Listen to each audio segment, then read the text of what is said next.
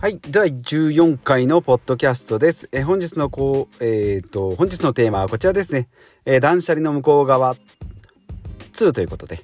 えっ、ー、とポッドキャストを始めてですね、えまあ、3ヶ月ぐらい経つんですけれどもえー、やっぱり一番多いというか、まあ、ブログも書いてるんですけどももうブログも何回か書いてポッドキャストも、えー、1回ぐらい撮ったと思うんですけど断捨離というテーマですね、まあ、断捨離の向こう側とかですね断捨離とともにとか断捨離と投資の形とかってね、えー、まあ、断捨離をまあ始めて、えまあ、私の中でこうムーブメント起きてですね、えま、ずっと継続中なんですけれども、えー、やはりですね、まあこれもともとですね、お坊さんの言葉っていうことで、まあ個人的、えー、まあ私の個人的な例えにいきますと蛇口の水に例えると断捨離っていうのが、まあ、立つんですね。蛇口のまあ水を止めると。でまあえー、っと買ったりですね物を増やすっていうことをやめる。で断捨離断捨離の捨ですね、えー、バケツの水を捨てる、まあ、手放すとかですね廃棄とか、えー、いうことですね。それから離れる断捨離の利ですね離れる、まあ、その場から離れるということで、まあ、必要としないそのものに依存しないということで、まあ、断捨離、まあ、捨てるとか掃除するっていう意味で使われることが多いんですけどもやっぱりですね断捨離の断の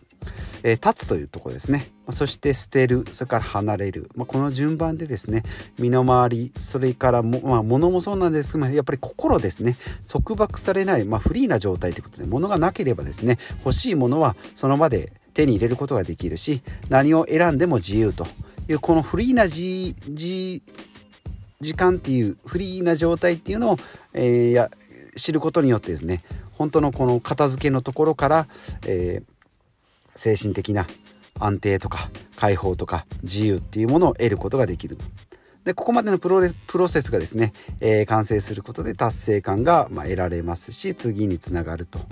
いうことですね。まあ断捨離進めていけば進めていくほどですね改めて思いますけれども、まあ、捨てればいいっていうことではなくですね、まあ、得るもののありがたみを感じて身の回りのものに愛情を注ぐことができる。まあ少数精鋭ですねその精鋭たちに愛情を注ぐことができるっていうことで、まあ、持ってても使ってたりしないとか、まあ、そのまま買ったまんまで放置するとかっていう買い殺しをしないとかですね、まあ、そういうのがあれば、まあ、安易にこう買ったりもらったり、えー、しないと。で離れる時のやっぱり辛さもあります。捨てる時のやっぱりいる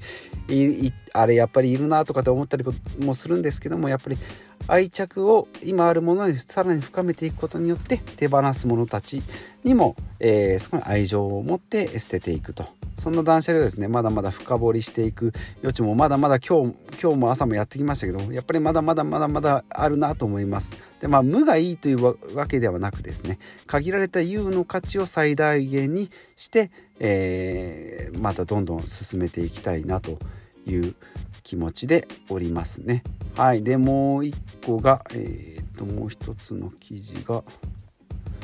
えっ、とちょっと待ってくださいよ。で断捨離と今度投資の形ですね、えー、まあ断捨離繰り返しになりますが無駄をなくすっていうことですね、まあ、ゼロベースで考える。まあ、これが1ですね。無駄をなくす。で2番が資産を生み出す。で0を1にするということで、まあ、0のところから今度は1を生み出したり新しくチャレンジしたりするということで、まあ、ライフスタイルの中でもですね片付け整頓断捨離っていう進めていくと、えー、まず1つ目に無駄が見える。で2つ目に必要なものが見える。でえー、3に物に愛着が湧くってことでもういいことずくめですね。もう心も体も、まあ、先ほど言いましたようにスペース的にも、えー、気持ち的にも楽になってくるって。でまあ会社員の1日の学習時間がまあ今6分と言われてるんで、えー、すけれども、まあ、読書をしないということで、えー、言われておりますが私は今年に入ってですね、まあ、本を大体20冊以上ですね、えー、不動産投資お金の話それからまあ人生の、えー、哲学書とかですね、まあ、そういうのとか、まあ、それに関する YouTube とかですね動画とかも見て、えー、読み進めております。まあ、実質的に、まあ、図書館とか、まあ、Amazon とかメルカリとかですね。えー、買ったり借りたり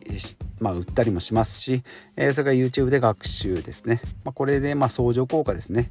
えー、まあ、コスト的にはそんなにやっぱかかってません。でそれで世界の、え歴史とかですね、え情報が見える。っていうのがいいことですね。まあ、それが見えれば今度は今後が見えてくるで今の自分と照らし合わせて、まあ、将来がま見通せるっていうことで、まあ、自分のやるべきことやりたいことっていうのがま見つけ見つけられる見つけることができるこれはもうまあいいことづくめですね。ま、無駄をなくして投資で得る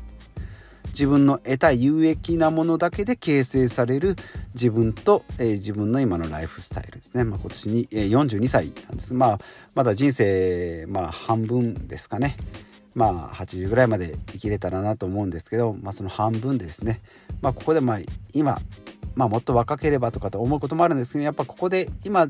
でも気づけたことに感謝して、まあ、残りの、えー、人生をですね、えー、濃厚に満喫するにはまだまだ時間はエネルギーもあるかなと思いますので、えー、まだ進めていきたいなと思います。ということで今日は以上です。